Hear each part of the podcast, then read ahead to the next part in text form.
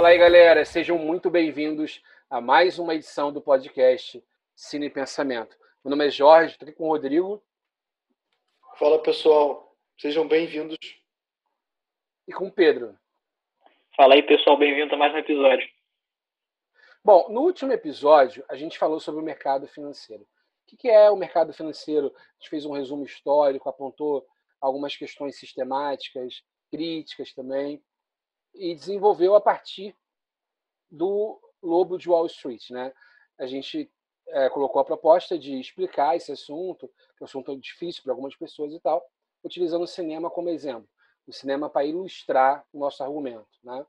Hoje, a gente vai aprofundar esse tema do mercado financeiro, focando na queda de Wall Street. Então, a gente vai criticar mais ainda esse sistema, que na última vez vocês perceberam que é um sistema que acaba tornando os ricos cada vez mais ricos. E também a gente vai falar um pouquinho sobre a crise de 2008.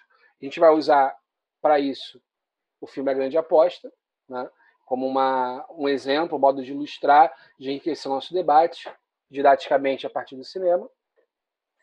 E eu gostaria de começar, então, no mesmo formato do podcast anterior, ao invés de começar com o filme já, vamos falar um pouquinho, fazer uma, um, uma preparação teórica primeiro, né?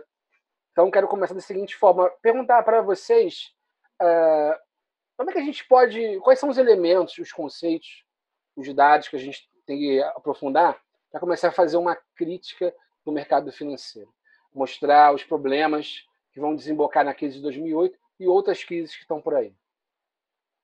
Então, Jorge, exatamente. É, no último episódio, né, nós vimos aí como e por que, que os bancos e as bolsas foram criados, né?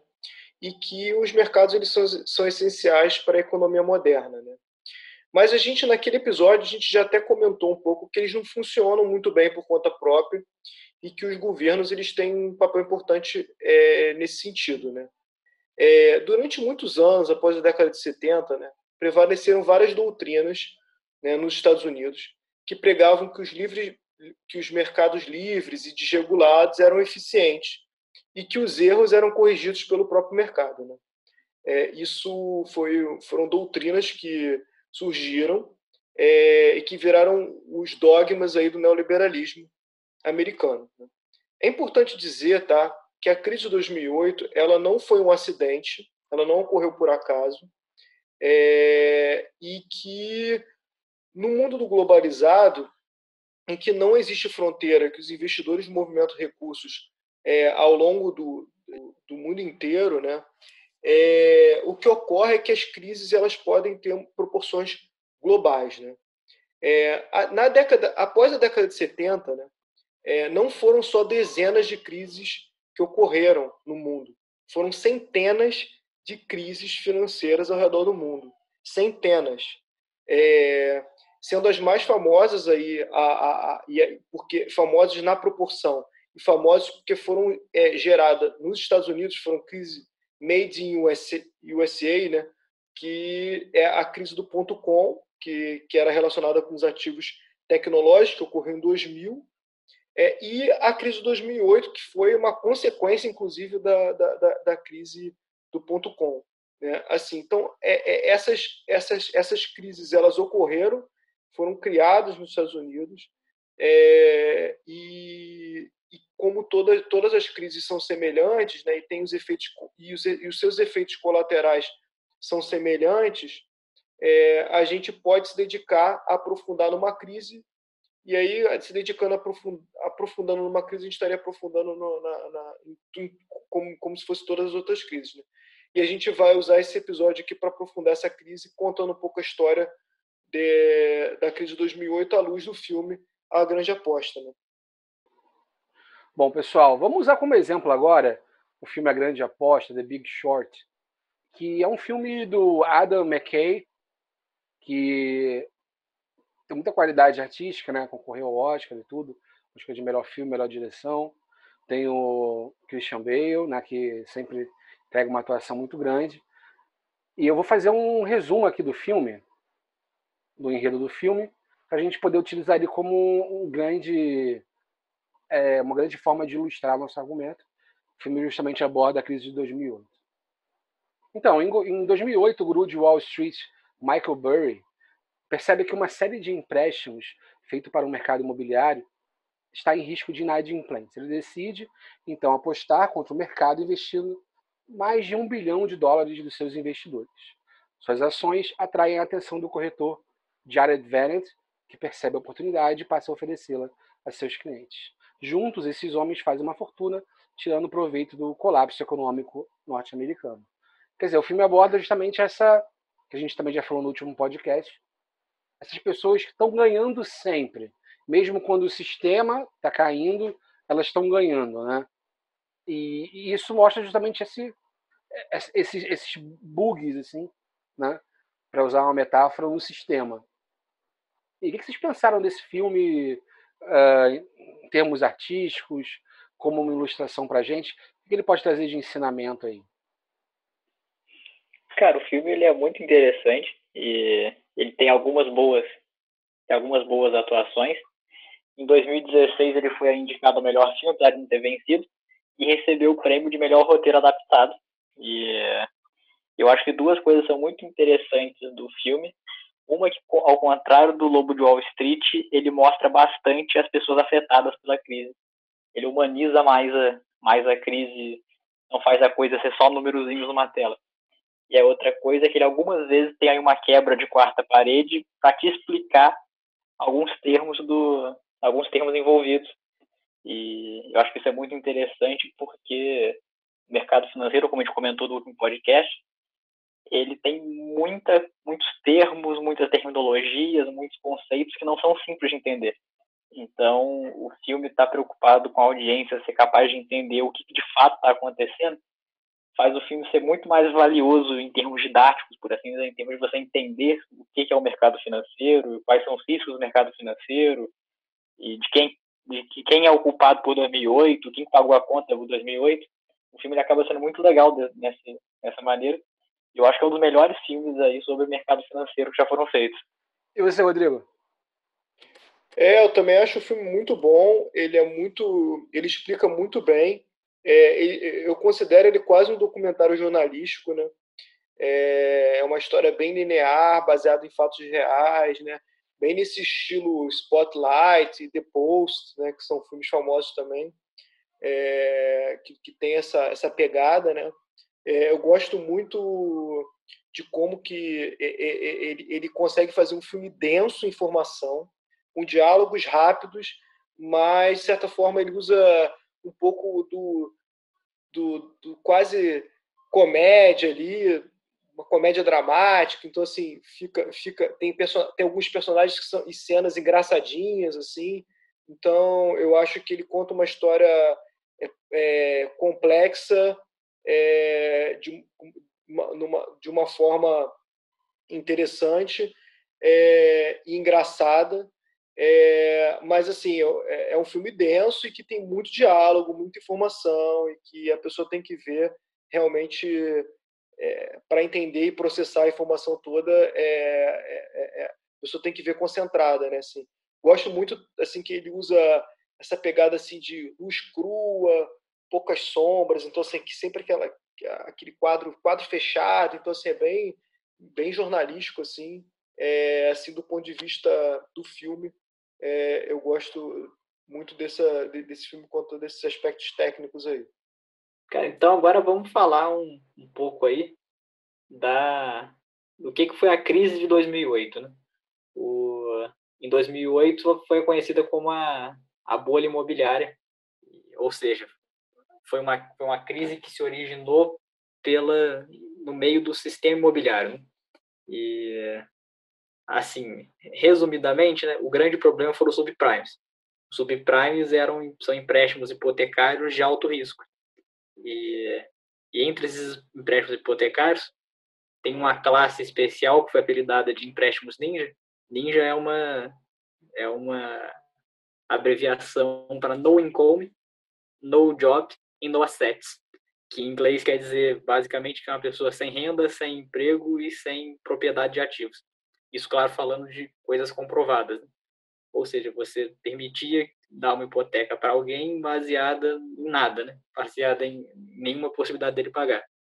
E, e, e apesar disso, obviamente, ser perigoso, e existiam juros altos para compensar isso. E numa hipoteca, a casa é, o, é dado como garantia. Então a esperança deles era a seguinte: individualmente a chance de um empréstimo não ser pago era consideravelmente alta. Porém, algumas pessoas iriam pagar. Essas pessoas que pagassem dariam um bom lucro porque as taxas eram altas. E principalmente, quem não pagasse, você tomaria a casa dela e a casa dela valeria o valor do empréstimo e estaria tudo certo. E o grande problema foi o seguinte: esses empréstimos foram dados sem nenhum nível de, de, de responsabilidade. Eles foram dados para pessoas que não tinham comprovação de renda, ele foi dado hipoteca de pessoas que tinham várias casas, todas essas casas em financiamento, e o cara fazia hipoteca dessas casas, ele não tinha como pagar nem, os, nem as, as hipotecas, nem os empréstimos que ele fez para poder comprar as casas.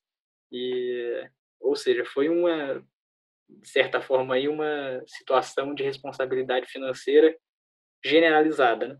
E eu estou falando bastante assim dessa questão de que eram pessoas, geralmente pessoas pobres, que estavam envolvidas, porque quando a gente fala crise de 2008, a gente sempre lembra de investidores perdendo tudo, da Lehman Brothers que quebrou, que foi o estopim da, da crise, mas essa crise afetou diretamente a classe média americana e, e por tabela também afetou quase toda a classe média global, né?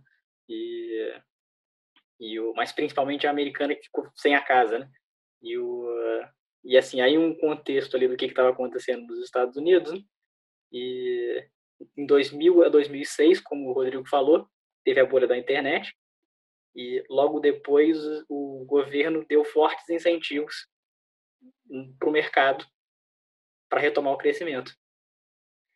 Os juros do Fed estavam muito baixos, quer dizer que era fácil tomar empréstimos, e além disso, o grau de regulação do sistema financeiro era baixíssimo. E ainda é, para ser sincero. Depois da crise de 2008, o grau de regulação subiu muito pouco. E, e, o, e aí a grande, grande questão é a seguinte, né? do mesmo jeito que a gente comentou no último podcast, um corretor de ações ganha dinheiro baseado em quantas ações ele te vende, e não se a ação era boa ou ruim. E do mesmo jeito, um cara que vende hipotecas ganha dinheiro baseado em quanta hipoteca ele vende. Portanto, o, o papel aí do, dos bancos e dos, e dos corretores foi de empurrar o máximo possível de hipotecas, porque ele ganhava uma comissão em cima disso.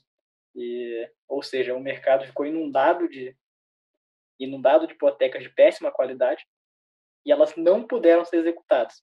Aí a primeira linha que, que teve complicação foi a classe média que perdeu perdeu tudo. Depois os bancos de investimentos, inclusive bancos enormes e tradicionais como Lehman Brothers, quebraram e e junto com isso quebrou o mercado financeiro todo e tudo que depende dele.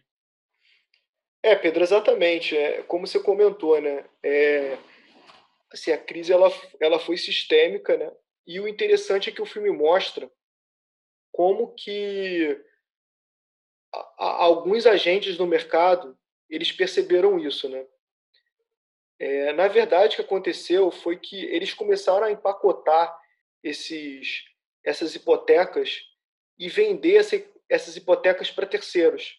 Eles fizeram uma operação que no mercado se chamou de securitização.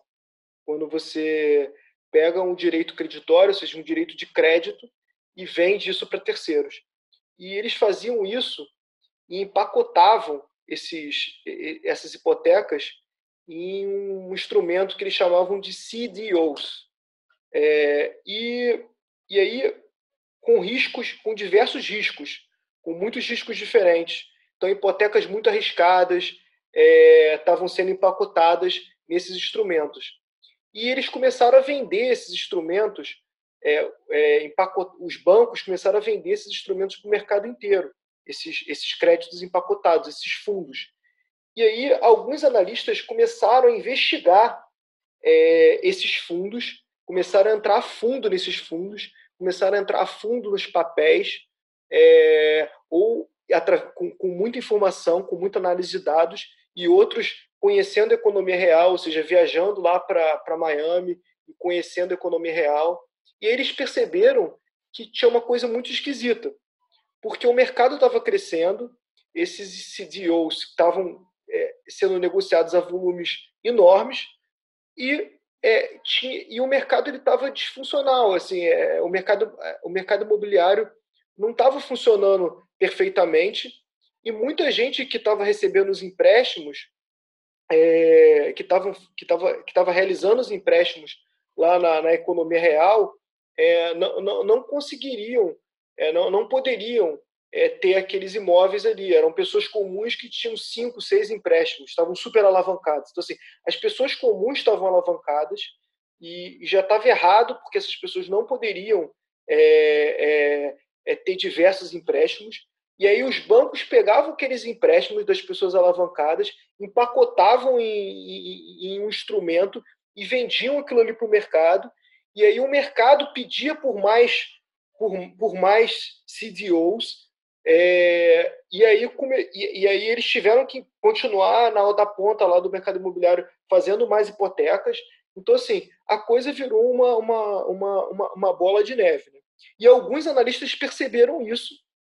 E aí os, esses caras criaram o que, o, que, o que é o CDS, que é um, como se fosse um seguro é, desses empréstimos. E eles começaram a, a meio que operar é, vendido. Tem duas formas de você operar no mercado, a gente explicou, né?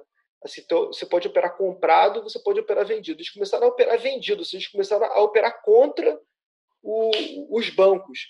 E aí tem uma cena muito interessante no filme que, que um analista é, ele vai até o, um grande banco americano, né, que é o Goldman Sachs, e aí ele chega lá na, no, no Goldman Sachs e, e aí todos acham engraçado, assim, né? Ele falou assim, caraca, porra, esse cara é maluco, né? Ele quer operar contra o contra é, é, é os CTOs, né?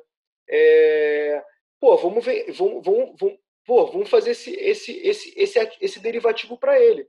Fecha esse negócio com ele, porque assim, que ele quer operar contra é uma, um, um, um e, e, e, a gente não está enxergando isso. E eles não estavam enxergando mesmo, assim, porque existe uma coisa no mercado chamada overconfidence, assim, quando quando todo mundo acredita tanto naquilo ali que, que assim, que é, é que, que uma, uma, pessoa querendo apostar contra fica esquisito.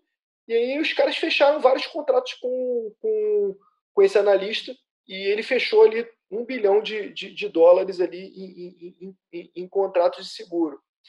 E aí é interessante, no filme mostra né, que quando a bolha começou a ruir, os bancos, come, os bancos começaram a, a, a, a boi, assim, primeiro a fraudar o, o, próprio, o próprio sistema. Né? As agências de risco elas, elas apresentavam risco de créditos para aqueles, aqueles, esses CDOs, para esse, esses títulos que eram incompatíveis com o que era a realidade. Né? E aí e própria, as próprias ausências de risco elas fraudavam. E depois os próprios bancos começaram a fraudar esses investidores, dizendo que que o mercado não estava é, disfuncional. Né? Até que chegou um ponto que eles não conseguiram mais, os bancos não conseguiram é, é, é fraudar mais, e aí eles começaram a comprar os CDS, que eram esses, esses, esses seguros desses investidores. E aí esses investidores venderam, e no filme, o filme mostra muito bem essa, esse momento. Né? E eles tiveram que vender, porque também assim, eles, eles chegaria um ponto que que o sistema estaria tão quebrado, eles poderiam quebrar os grandes bancos americanos. Isso aconteceu com o Lehman Brothers, mas ele poderia quebrar os outros grandes bancos. E aí eles acabaram vendendo e, e realizando o, o, lucro né, da operação deles. Né? Mas assim, mas o que mostra esse o, é, filme é muito complexo, mas ele mostra esse movimento da crise, né? Mas eu acho interessante a gente entrar também um pouco é, no, no que foi o pós-crise, né? ou seja, na, no, que, no que foram as soluções de governo é, que ocorreram é, a partir da crise. Né? O governo americano, quando teve essa quebradeira generalizada que o filme mostra muito bem, o governo americano teve que é, entrar na economia, ou seja, o tesouro se endividou e começou a comprar diversos ativos é, de bancos, inclusive.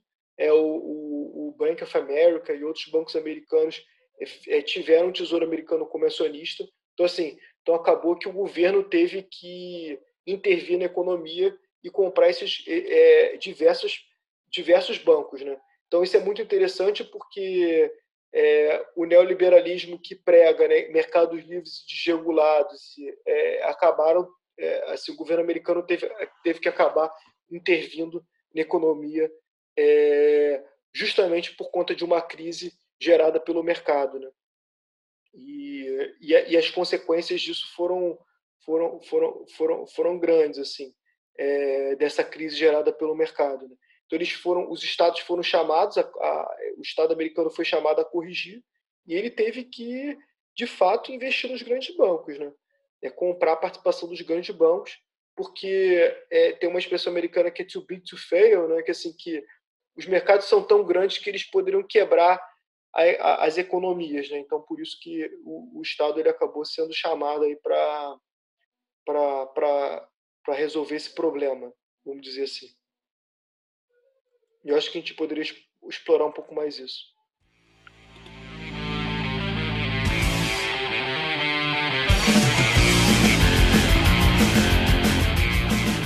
Em cima disso que o Rodrigo falou, né? O, no pós-crise, nós tivemos aí basicamente ninguém responsabilizado.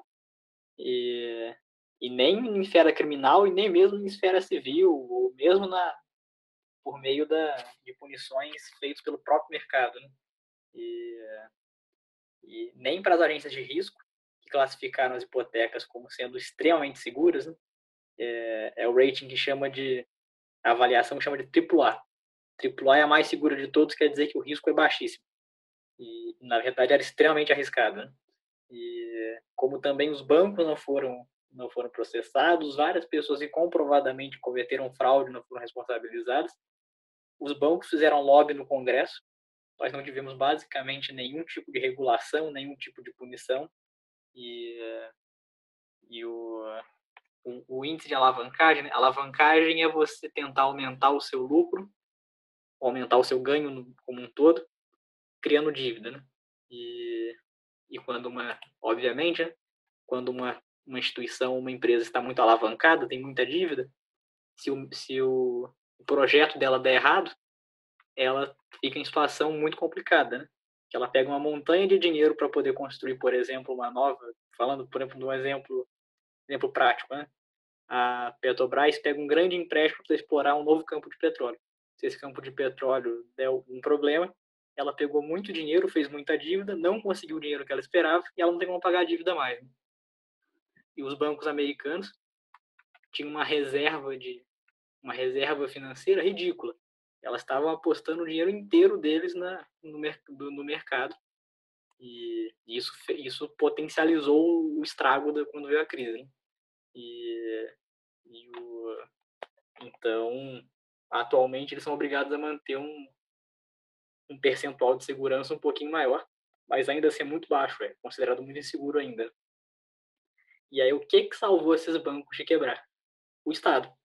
O, ou seja, eles estavam fraudando e se envolvendo em, em projetos de alto risco, tendo altos ganhos, e quando teve um prejuízo, ele dividiu o prejuízo para o Estado.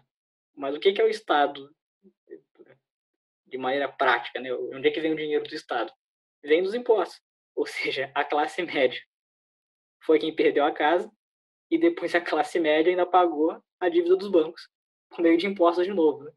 E, e, e, acho que isso é muito importante do, do quem está falando aqui, né?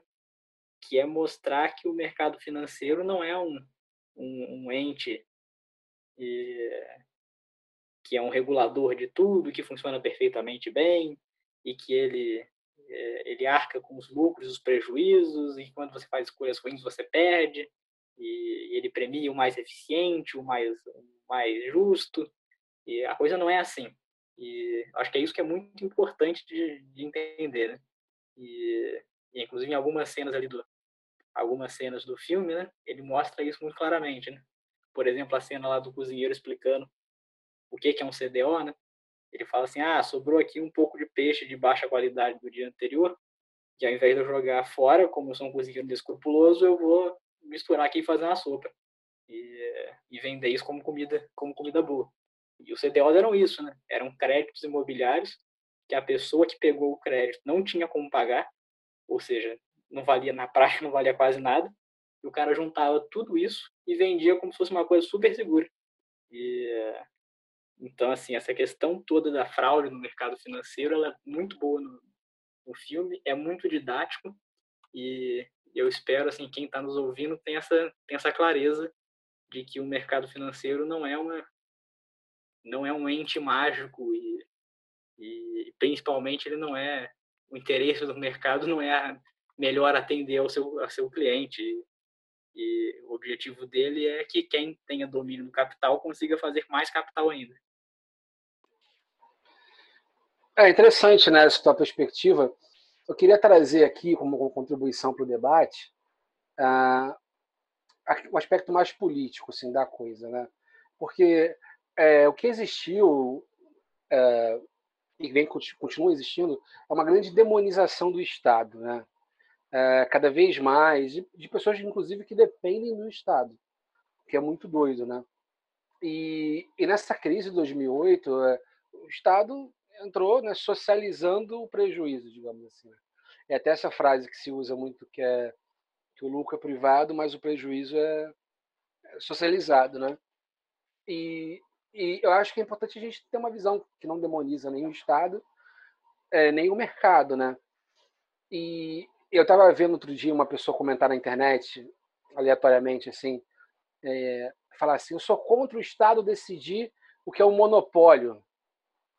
Quem tem que decidir é o empresário. Eu fico preocupado quando o Estado decide o que é um monopólio. Eu fiquei pensando assim: quer dizer que eu sou um empresário, eu comprei meu concorrente, e eu mesmo tenho que decidir se eu formei um monopólio ou não? Isso não preocupa as pessoas, o que preocupa é um outro ente decidindo. É, se, se, então, assim, tudo isso tem a ver com, com viver nesse mundo que a gente está cada vez mais inserido, que as pessoas né, não pensam profundamente sobre as questões, sobre os limites do mercado, do próprio Estado. Né? Existe uma demonização total. Né? E um outro exemplo de que as pessoas não foram punidas, como vocês falaram, é, apareceu no filme Capitalismo História de Amor, do Michael Moore, né, um documentário do Michael Moore, em que ele aborda justamente a crise de 2008, é, mostra como a ajuda que o, o Estado ofereceu uh, ela não foi justificada pelos bancos, quer dizer, é, o que, que fizeram com, com cada dinheiro, né? Isso aí não foi justificado e, ao mesmo tempo, os acionistas, os especuladores, continuaram com um estilo de vida, né, basicamente esbanjando muita coisa. É, inclusive, muitas pessoas falam que a diferença da crise de 2008 para a de 29 é que na de 29 o Estado entrou para as empresas não quebrarem, enquanto em 2008 o Estado entrou para manter os grandes lucros dos acionistas. Né? E o que ele faz nesse documentário, o Michael Moore, é também vendo a partir da, desse debate que a gente está fazendo sobre o que a gente pode fazer para tentar, por exemplo, não passar por uma crise igual a essa, né? ele faz uma, uma, uma reflexão sobre como o capitalismo, que está tão associado com os Estados Unidos, não é a coisa mais própria que os Estados Unidos têm. Não é quando a gente pensa em capitalismo a gente liga com os Estados Unidos, mas na verdade para ele é, a Constituição norte-americana prevê uma série de liberdades, é que isso que é a essência, digamos assim, de uma maneira meio solta, do que é os do que são os Estados Unidos, né? E, e ele mostra que muitas coisas, na verdade, que a gente considera normal no capitalismo, especialmente no mercado financeiro, é, se chocam com problemas, um choque com liberdades da Constituição ou com até mesmo uma moralidade mais básica ou religiosa que também está presente no, nos Estados Unidos, enfim. Então, acho que eh, com isso a gente pode é, mostrar que é um problema muito mais complexo né, do que parece e que a gente tem que se libertar de uma demonização de todos os lados. Perfeito, Jorge. É, eu queria complementar algumas coisas, que é o seguinte, né? As pessoas que, os estudiosos e, e, e, as, e as, autoridades que, é, de certa forma, é, tinham esse, esse, esse posicionamento né, é, contra o Estado, né? é, era inclusive o Alan Greenspan, né, que, era o, que foi presidente do Banco Central no, no, no, no, no governo Reagan em 1987, né, é, que, que trabalhou justamente para desregulamentar o mercado a partir da década de 90, é que, que e, aí foi, um, foi o cara que, é, que, que, criou aí, foi, foi dado como uma das divindades do neoliberalismo americano, né? É, eles viram, a, ele viu, por exemplo, a sua reputação ruir ali na crise de 2008, né? é, porque tudo que ele construiu foi justamente esse sistema que só gerou é, problema né, para o pro, pro, pro próprio sistema financeiro. Né? E, assim, e, e, esses caras, eles demonizaram o Estado, né? sempre demonizaram o Estado, mas que em algum mas que depois que a, a, a coisa aconteceu, eles perceberam que o Estado tinha que atuar, né? Atuar para salvar a, os bancos, né? Então assim, é, eu não acho que eu acho que o Estado deve sim atuar para salvar a economia. O papel do Estado é esse, né? É, eu só discordo do ponto de vista de quem deve pagar a fatura, né?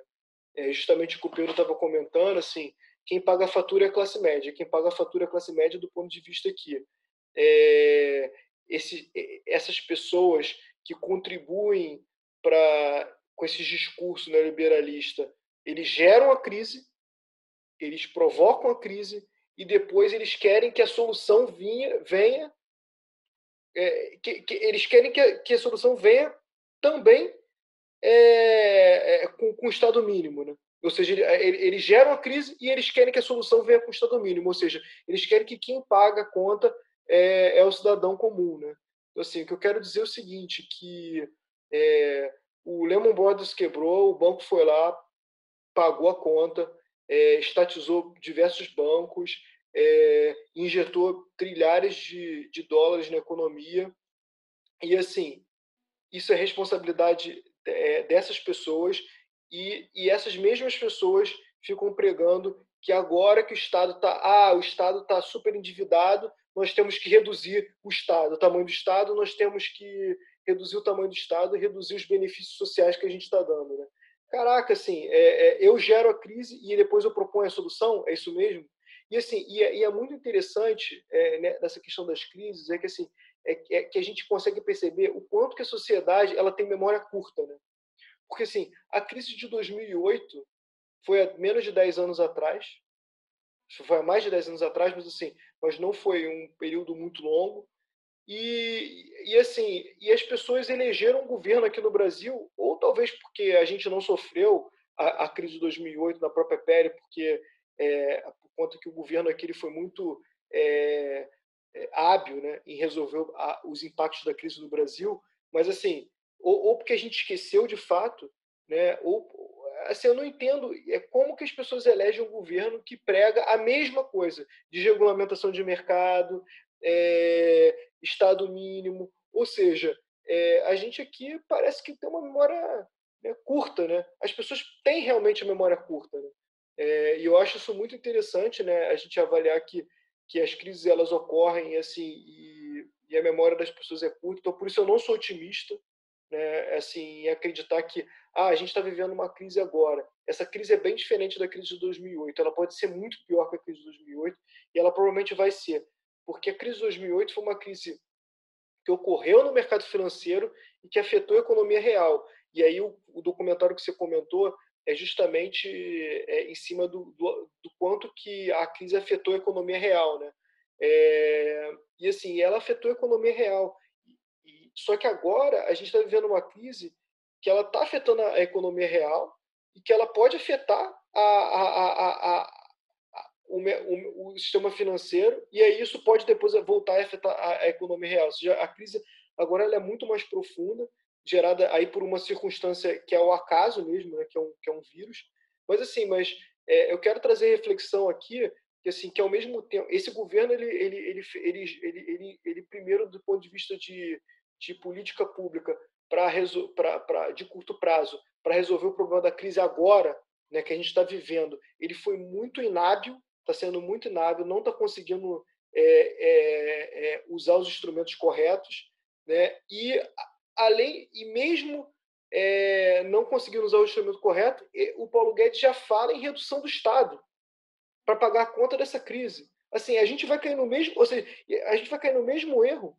Assim, é, ou seja, quem vai pagar a conta dessa crise agora vai ser a classe média novamente?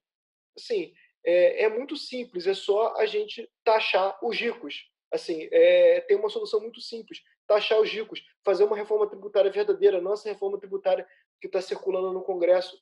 Né? É, e os Estados Unidos não fizeram isso em 2008. Será que eles vão fazer agora? Essa é a minha pergunta, assim, é porque é, a, mesmo com a crise de 2008, como o Pedro comentou, é, acabou que não teve. É, o, o, o, executivo lá do Lehman Brothers que contribuiu para quebrar o banco e para todo para gerar essa crise toda sistêmica que a gente viu no mundo inteiro, ele continua com centenas de milhares de dólares na conta dele e ele continua não pagando imposto em cima dessas centenas de milhares de dólares que ele tem na conta.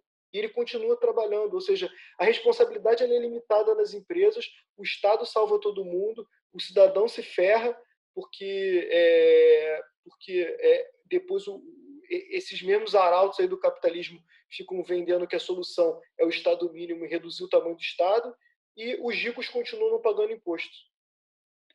Cara, perfeito o que você falou.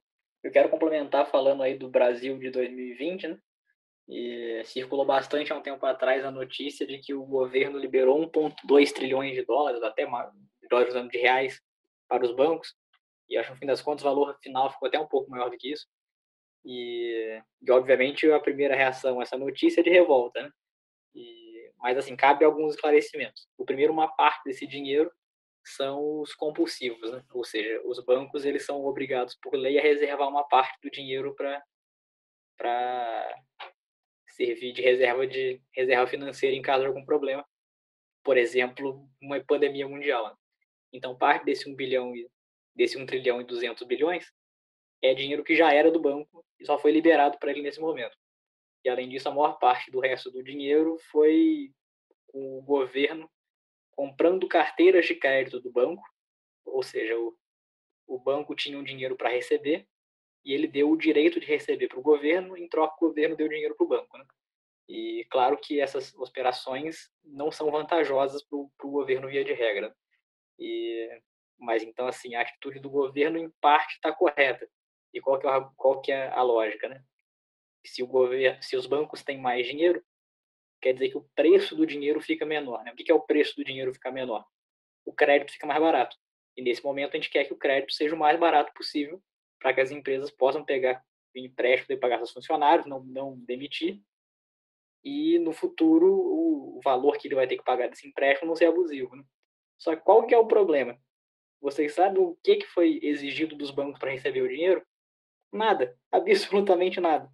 Eles não foram obrigados a fornecer linha de crédito mais barato, não foram obrigados a, a diminuir o spread bancário, ou seja, o, o quanto que eles ganham em cima do quanto que eles ganham com os empréstimos. Eles não foram obrigados a diminuir o bônus dos executivos, não foram obrigados a nada. A única limitação é que eles podem, que eles precisam pagar menos dividendos, ou seja, eles têm que distribuir menos lucro. Só que esse lucro que não foi que não foi distribuído, pode ser acumulado para ser distribuído depois. Não tem nada que proíba o banco fazer isso. Ou seja, foi dado uma montanha de dinheiro para o mercado financeiro a troco de nada. E esse dinheiro provavelmente não vai, nunca vai ser dado satisfação de como que ele foi gasto, para que, que ele foi usado. E os bancos provavelmente vão registrar lucros recordes em alguns, em alguns meses ou anos. E enquanto isso, as empresas pequenas e médias estão quebrando, pessoas estão ficando sem emprego e à mercê de um auxílio de 600 reais, que é simplesmente ridículo. É isso. Eu gostaria de, antes de terminar, também citar um documentário chamado Salvando o Capitalismo, que está no Netflix e ele aborda é, é um, uma jornada do Robert Reich, que foi o ministro da época do Clinton. Ele é uma jornada dele andando pelos Estados Unidos, conversando com as pessoas, e ele defende que é necessário um novo tipo de, de regulação no mercado financeiro, inspirado nas regulações que o capitalismo norte-americano sofreu no início do século. É isso, pessoal. Muito obrigado a todos. Tem a página do Facebook, quem quiser, quem puder, nos curtir lá no Facebook Cine Pensamento. E também a gente tem o nosso perfil no Instagram, é Cine Pensamento podcast. E eu gostaria de agradecer ao Pedro, nosso editor, e agradecer a todos vocês que estão apoiando e ouvindo. Até a próxima. Valeu, galera. Muito obrigado por nos ouvirem, pela audiência. E um agradecimento especial para aqueles que nos têm enviado feedback. E até a próxima. Pessoal, para a gente pedir o gol no Fantástico, eu vou, eu, vou, eu vou também citar um documentário que eu gosto muito, que é o Hacking para um Sonho Americano, do Noam Chomsky. Então, se vocês puderem ver também esse documentário, a gente citou três documentários aí é, importantes para entender sobre o capitalismo. Esse Hacking for the American Dream é um documentário também interessante que fala das crises e fala do capitalismo americano. Valeu, galera. E não esqueçam, da próxima edição a gente vai debater, afinal, Marvel é cinema?